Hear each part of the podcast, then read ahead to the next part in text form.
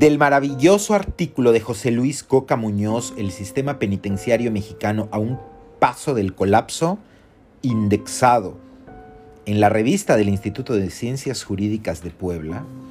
nos topamos con varios temas, pero uno de los principales y más importantes se titula La prisión y su fundamentación. Em, en este artículo se, se mencionan varios tópicos. Por ejemplo, la pena privativa de libertad, como su nombre indica, priva al penado de su libertad, recluyéndolo en un establecimiento penal y sometiéndolo a un régimen especial de vida y por lo común a la obligación de trabajar, aun cuando en México es un derecho para las personas sujetas a proceso y en tanto constituye una obligación para los sentenciados. El sistema penitenciario fue creado para reemplazar con una finalidad humana la pena capital, el exilio, la deportación y los diversos castigos corporales los que conocíamos como venganza pública, privada, etc. Sin embargo, en la actualidad la prisión se ha convertido en una institución social, con objetivos cada vez más complejos, pero contradictorios entre sí, mientras que en un principio los establecimientos penales fueron creados para ofrecer una forma nueva de sanción, en una época más cercana se ha tenido que aceptar que únicamente lo que hace es proteger a la sociedad.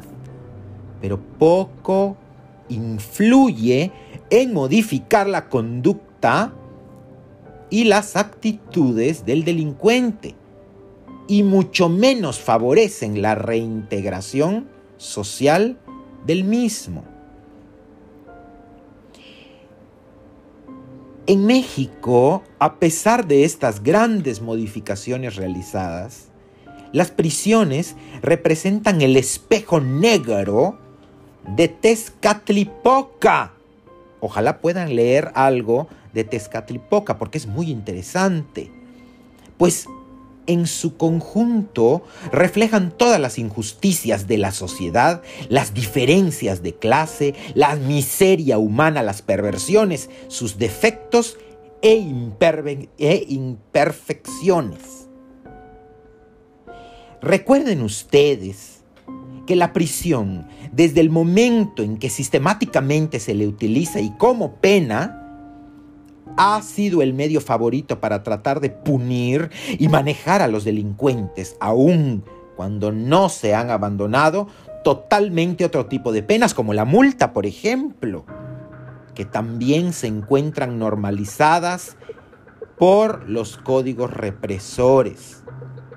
Tampoco ha cesado la búsqueda por encontrar otros medios penales con los cuales se pueda sustituir porque a pesar de que existe el trabajo a favor de la comunidad, el arraigo en domicilio, etc., también nos topamos con que por excelencia la pena privativa de libertad sigue siendo la favorita también de algunos jueces. Es muy importante tomar en cuenta esta información. El término tratamiento término tratamiento penitenciario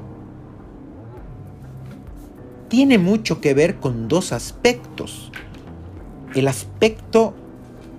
legal, por supuesto penal, que es el que habla de infringir una pena a quien ha delinquido desde el punto de vista administrativa. Y, por otro lado, también criminológico, porque se trata de establecer en beneficio del interno diversas actividades para que éste logre su integración en sociedad eficazmente.